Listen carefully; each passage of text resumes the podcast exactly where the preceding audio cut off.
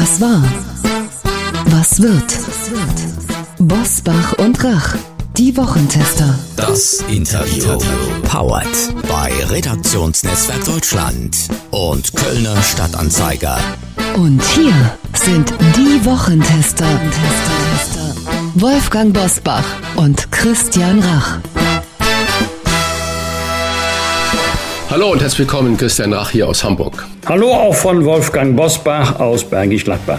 Sie hören eine Interviewfolge der Wochentester mit dem Hauptgeschäftsführer des Verbandes Deutscher Verkehrsunternehmen, Oliver Wolf. Wann der Nachfolger zum 9-Euro-Ticket kommen sollte und was er kosten darf, das erfahren Sie in dieser Folge.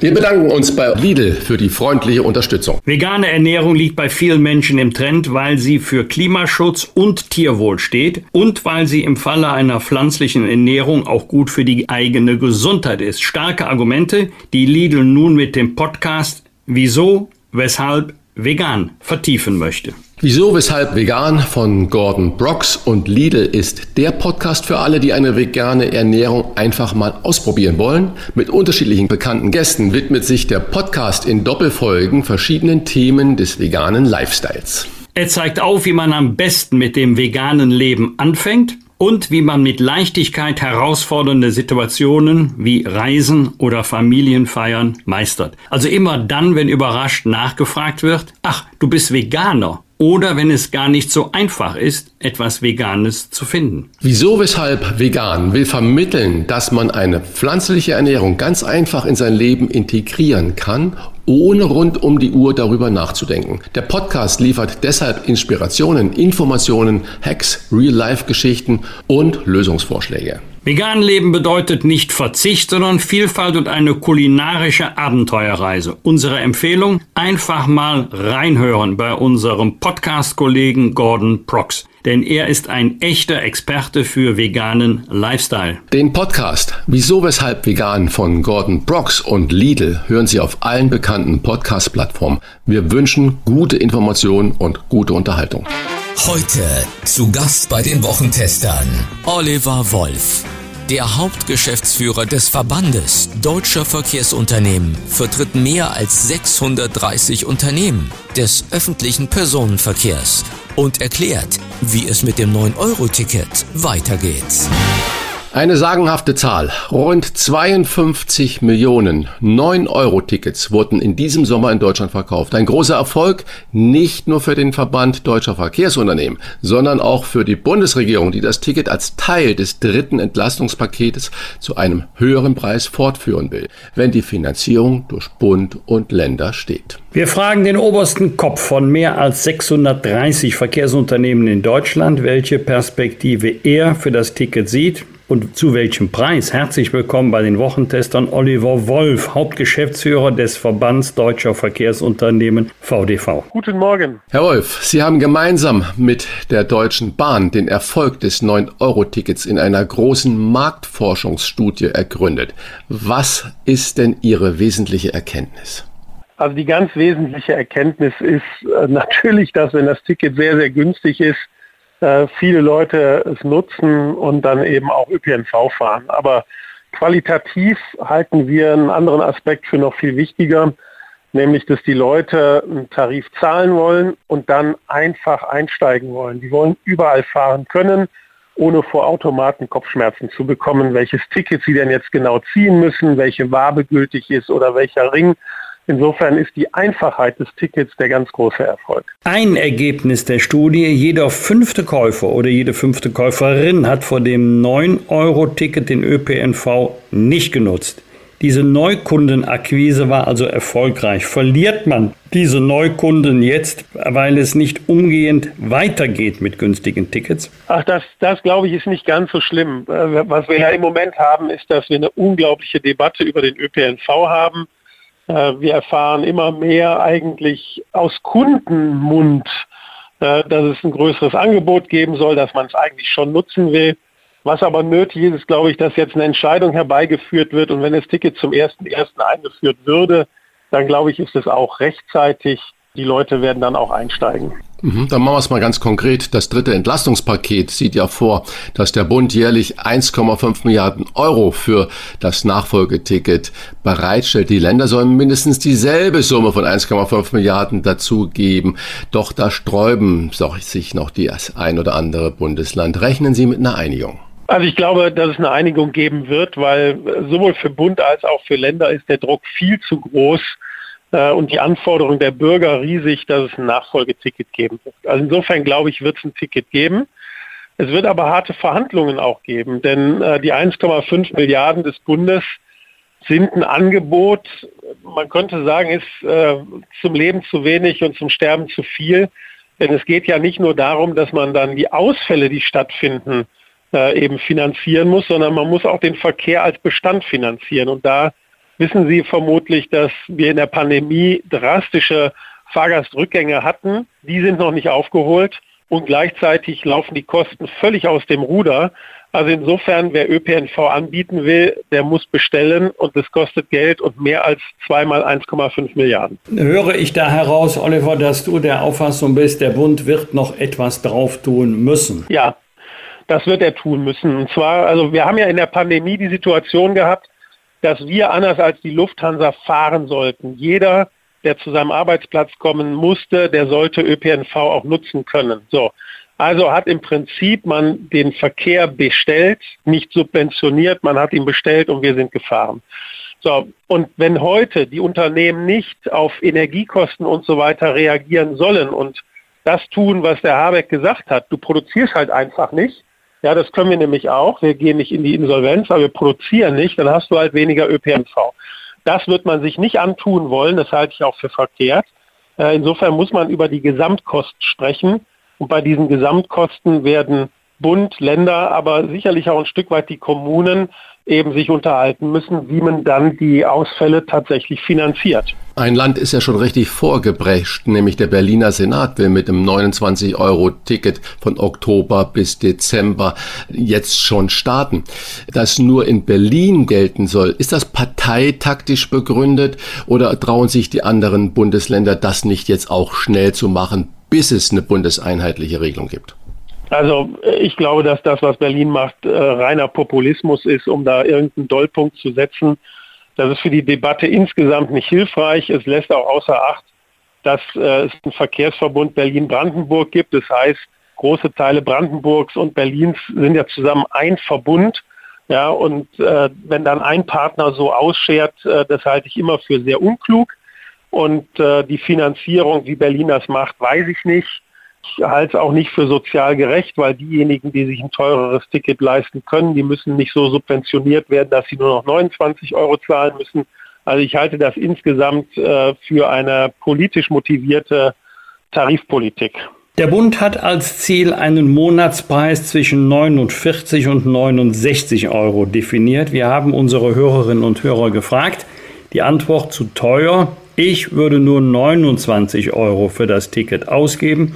Ist das ein realistischer Preis oder sagt unser beider politische Erfahrung zwischen 49 und 69 liegt 59? Also die 69 kommen ja von mir und die berücksichtigen, dass wir irgendwo noch so viel Fahrgeldeinnahmen haben, dass das, was man aus öffentlichen Mitteln zuschießen muss, nicht zu viel ist. Denn wenn man sich des Verkehrs, die Verkehrssituation anschaut, dann werden wir in den nächsten Jahren und Jahrzehnten irre Investitionen tätigen müssen, in das System, ob das Infrastruktur ist, ob das Erneuerung ist, ob das Digitalisierung ist, ob das der ÖPNV vor Ort oder die Deutsche Bahn ist. So, und wenn man dann zu einem Minipreis ein Ticket anbietet, dann ist das Geld weg. Ja, und dann hilft es eigentlich nicht, den Leuten ein gutes Angebot zu machen. Deshalb die 69 Euro. Ich verstehe aber, dass die Bürger sagen, boah, 69 Euro ist aber eigentlich schon viel. Also in Wahrheit, wenn man sich anschaut, was kosten teure Abos in den Verbünden, dann ist es äh, ein Preis, der darunter liegt. Ähm, aber wenn wir jetzt den Tarif nutzen wollen, um viele Menschen in den ÖPNV zu holen, und ich sage auch, nicht zu viele, nämlich nur so viele, dass das System es auch schafft, äh, dann würde ich tatsächlich konzidieren, 49 Euro dürfte die kluge Größe dann sein.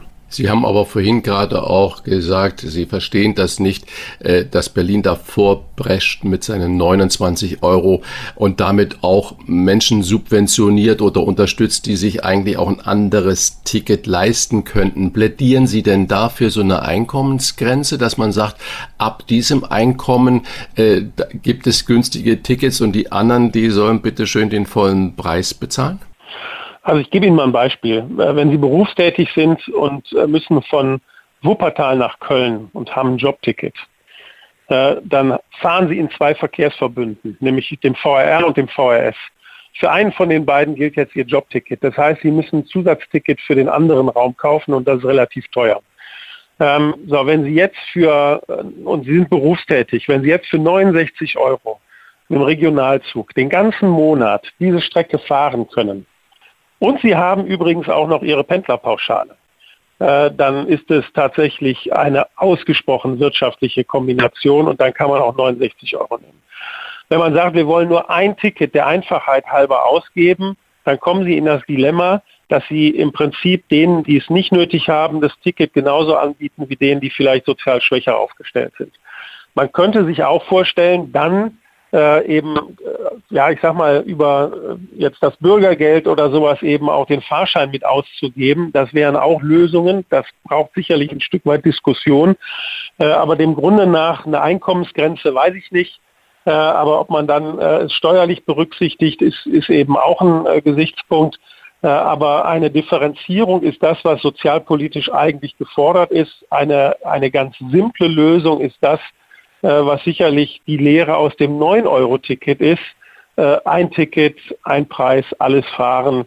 Äh, das ist dann natürlich so gesehen die, die gute Lösung. Also da wird die Politik sich unterhalten müssen, wie viel Geld will man finanzieren, wie viel will man dafür ausgeben je günstiger das Ticket ist, desto mehr Geld braucht man alleine für die Tarifmaßnahme. Das ist äh, sehr simpel eigentlich. Aber Herr Wolf, würde dann durch diese jetzt von Ihnen vielleicht angedachte oder Gedankenanstoßmaßnahme nicht das Ganze wiederum wahnsinnig äh, kompliziert und ein Bürokratiemonster? Wer soll das denn dann kontrollieren? Und äh, zweite Frage, günstige Tickets sind das eine, die Qualität der Verbindung ist natürlich das andere. Immerhin hat es ein Drittel Ihrer Befragten gab an, dass umständliche Verbindungen sie vom Bus- und Bahnfahren abhalten würden, bedeuten nicht dann billige Tickets automatisch auch immer weniger Investitionen ins Netz? Sie haben das Thema schon angesprochen. Ja, also äh, zum ersten Punkt macht eine Differenzierung nicht komplizierter.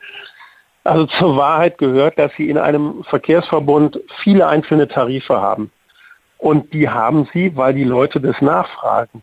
Da gibt es Leute, die haben ein Verkehrsbedürfnis und für dieses Verkehrsbedürfnis haben die ein Ticket. Natürlich sieht dann der Ticketwarenkorb eines Verbundes total unübersichtlich aus. Aber wenn ich nur in Dortmund fahre und nur im Innenstadtbereich und dann will ich nur für da ein Ticket haben, ja, und dann ist das auch günstiger, als wenn ich mit dem Ticket auch gleichzeitig noch bis Essen fahren kann. Also insofern schafft eine hohe Differenzierung ein Stück weit mehr Gerechtigkeit mehr das oder befriedigt mehr das, was ich persönlich vielleicht möchte. Aber es ist dann nicht mehr ganz so simpel. Das ist richtig. Ähm, und ich kann ja nur sagen, wenn man eben nach sozialen Gesichtspunkten differenzieren will, ja, dann haben Sie weitere Differenzierungskriterien und das ist dann etwas komplizierter als zu sagen, ein Fahrschein, ein Preis. Also wichtiger noch ist das Zweite, was Sie gesagt haben und das kam ja auch in der, in der Marktforschung zum Ausdruck. Also die Leute wollen ein besseres Angebot haben. Was heißt besseres Angebot? Das heißt eigentlich höhere Frequenzen im sicherlich Ballungsrandraum. Ländlicher Raum ist ein, ist ein ganz anderes und ein schwierigeres Thema. Aber die wollen mehr Frequenzen haben. Das führt übrigens dazu, dass sie natürlich mehr Gefäß haben. Also pro Person wird vermutlich ein bisschen mehr Platz auch da sein. Die Fahrt wird angenehmer werden. Sie müssen nicht einen Fahrplan im Kopf haben, sondern Sie gehen einfach zur Haltestelle und dann fährt in Kürze auch etwas, ähnlich wie ICE von Köln äh, nach Frankfurt.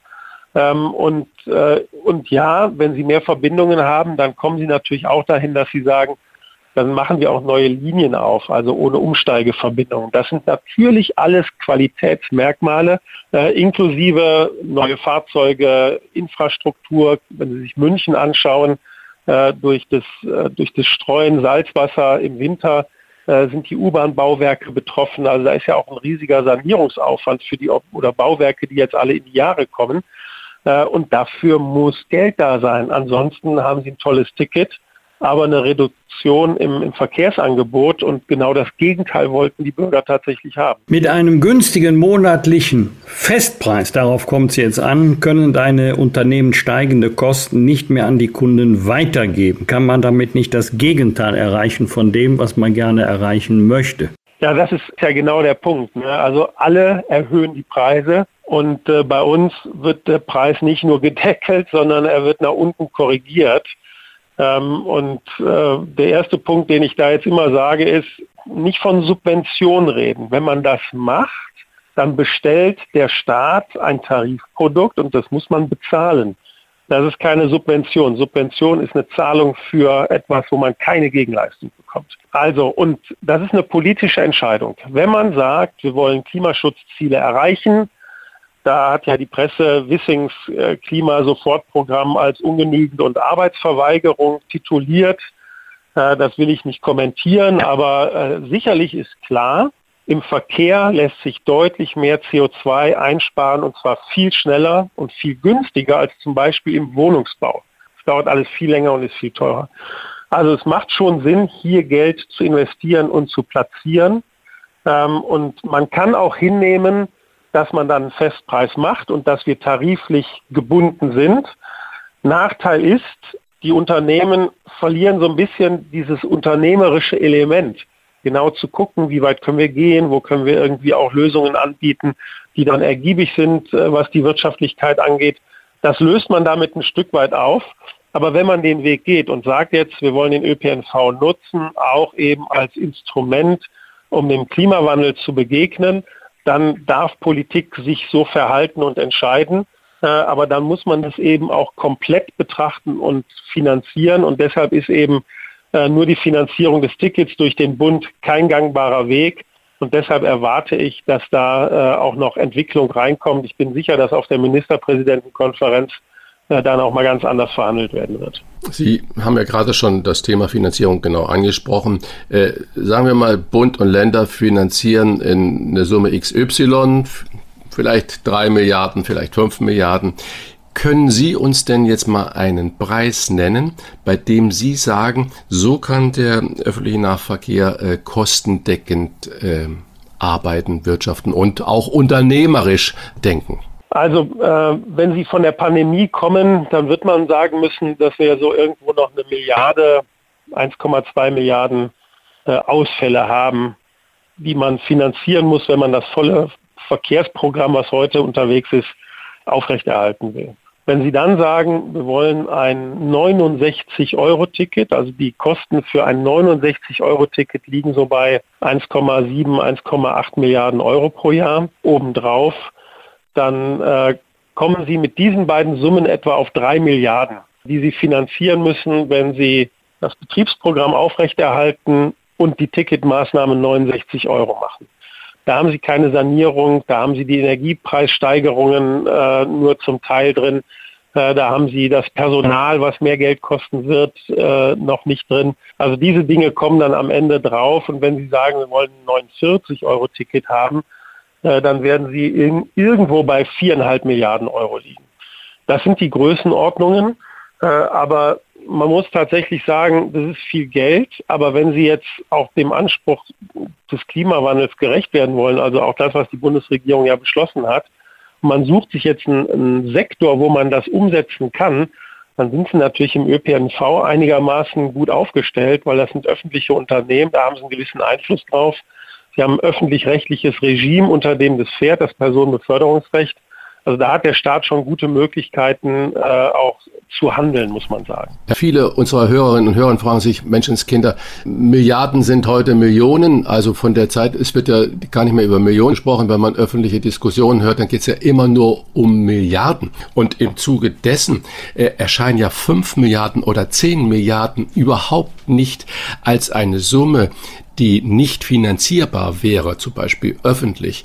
Wenn man jetzt mal Ihre gerade genannten Zahlen da sieht, drei Milliarden plus äh, dann das 69-Euro-Ticket, dann wäre das Ganze kostendeckend. Und wenn man dann ja sagt, es gibt fünf oder sechs oder sieben Milliarden im Jahr, dann hätte man ja fast diese doppelte Summe nochmal, um in die Infrastruktur zu investieren. Wie soll denn der Wähler, die Wählerin, die Bürger das verstehen, dass dann der Staat sagt, solche vergleichsweise ja nicht wirklich große Summen, die haben wir nicht über, um eine wirkliche Verkehrswende da hinzubekommen. Also wenn Sie mich fragen, also ich bin ja wirklich dankbar für dieses 9-Euro-Ticket, weil genau diese Debatte findet ja jetzt statt. Sie berichten darüber, die Zeitung, es berichten ja alle darüber. Und ich glaube, das ist auch nötig, weil ich glaube, die Anzahl der ÖPNV-Nutzer ist deutlich größer als die, die Porsche fahren. Äh, auch wenn ich das dem Christian Lindner ja wirklich von Herzen gönne. Ich finde auch wirklich, jeder soll seinen Weg wählen, wie er mobil ist. Äh, da sind wir wirklich vollkommen offen. Äh, am Ende muss Politik entscheiden, wo sie welches Geld platziert. Und ich glaube, dass aber auch der Erfolg jetzt des 9-Euro-Tickets, auch diese Marktforschung mit den Erkenntnissen, simpler Tarif, überall fahren, äh, da hat sich ja auch meine Branche ein Stück weit immer gegen gesträubt. Und da kommt jetzt eine Bewegung rein. Und deshalb sage ich ja, ich glaube, da wird auch finanziell noch Bewegung reinkommen.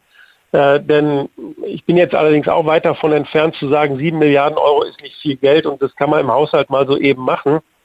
Ist ja auch nicht das Einzige, was man in diese Branche investiert. Äh, auch wenn man Schienenwege der DB betrachtet und sowas. Also Mobilität kostet schon viel Geld. Aber am Ende muss man halt auch sagen, äh, ob das jetzt Kohleverkehrer sind, ob das Getreide aus der Ukraine ist, ob das Rüstungstransporte sind, ob das unsere Volkswirtschaft insgesamt ist wo die Automobilzulieferer im Prinzip Lagerhaltung auf den Verkehrsweg äh, verlegt haben. Also Mobilität und Transportwege sind ein eminent wichtiges Rückgrat unserer Volkswirtschaft. Und deshalb glaube ich, äh, sind Investitionen da schon sehr gerechtfertigt. Man muss sich vielleicht auch ehrlich machen, was die tatsächlich bringen. Die bringen nämlich viel mehr, wenn sie es volkswirtschaftlich betrachten. Und diese Debatten finden im Moment ja heftig statt. Das ist gut und richtig so. Insofern bin ich da durchaus nicht, nicht pessimistisch, wenn ich da in die Zukunft schaue. Abschließende Frage, Oliver. Wagst du eine Prognose, wann es das Nachfolgeticket des 9-Euro-Tickets geben wird? Glaubst du noch daran, dass der Januar 2023, das sind ja nur noch gut drei Monate zu halten ist? Ja, da gehe ich von aus. Ähm, ich glaube, dass die Politik sich gar nichts anderes leisten kann. Uns macht es Kopfschmerzen. Ich dränge alle immer darauf, bitte gebt uns früh, früh, frühzeitig ein Signal, weil eigentlich in der ersten Oktoberwoche äh, die ganzen Systemumstellungen für den 1. Januar schon ja. stattfinden. Also insofern ist da Druck im Kessel, aber äh, am Ende, diese Branche hat viel geleistet in der Vergangenheit und die werden es auch diesmal hinkriegen. Äh, aber ein vernünftiger Prozess wäre halt schon auch hilfreich und insofern haben wir da die Bitte, äh, eben nicht lange rummachen, sondern den Knoten durchschlagen. Gefährdet der Nachfolger des 9-Euro-Tickets den Nahverkehr? Was müsste das Ticket eigentlich kosten und wann kommt es zurück? Das haben wir besprochen mit Oliver Wolf, Hauptgeschäftsführer des VDV, Verband Deutscher Verkehrsunternehmen. Herr Wolf, vielen Dank für das Gespräch und die ganzen Informationen. Vielen Dank, Oliver. Alles vielen Dank Gute. Ihnen. Alles Gute. Tschüss. Wir bedanken uns bei unserem Werbepartner Emma für die freundliche Unterstützung. Emma steht für Matratzen, Kissen, Topper und Betten für ihren besten Schlaf. Mit der Matratze Emma One Federkern hat Emma den Testsieger der Stiftung Warentest aus Heft 1021 im Angebot. Diese wurde in der Größe 140 mal 200 cm getestet und mit Note 1,8 bewertet. Sie ist produktgleich mit der getesteten Emma Dynamic. Wer häufig unterwegs ist und in Hotels übernachtet, der weiß, wie wichtig erholsamer Schlaf ist, um fit in den Tag zu starten. Und der hat auch oft erlebt,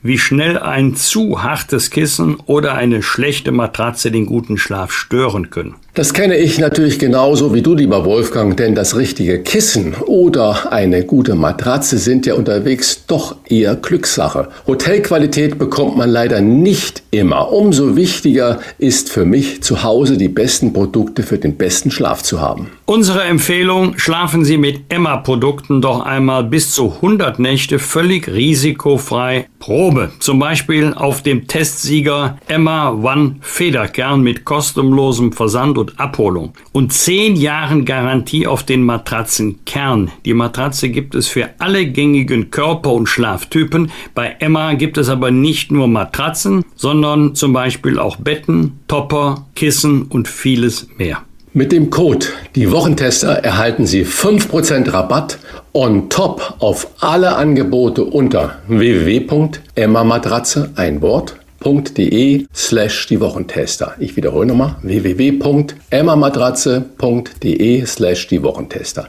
Der Rabattcode ist in Deutschland, Österreich und in der Schweiz einlösbar. Sichern Sie sich Ihren besten Schlaf mit den Produkten von Emma, risikofrei bis zu 100 Nächte zur Probe. 5% Rabatt on top erhalten Sie unter www.emmamatratze.de slash die Wochentester. Wir wünschen Ihnen jetzt nur noch guten Schlaf. Bosbach und Rach.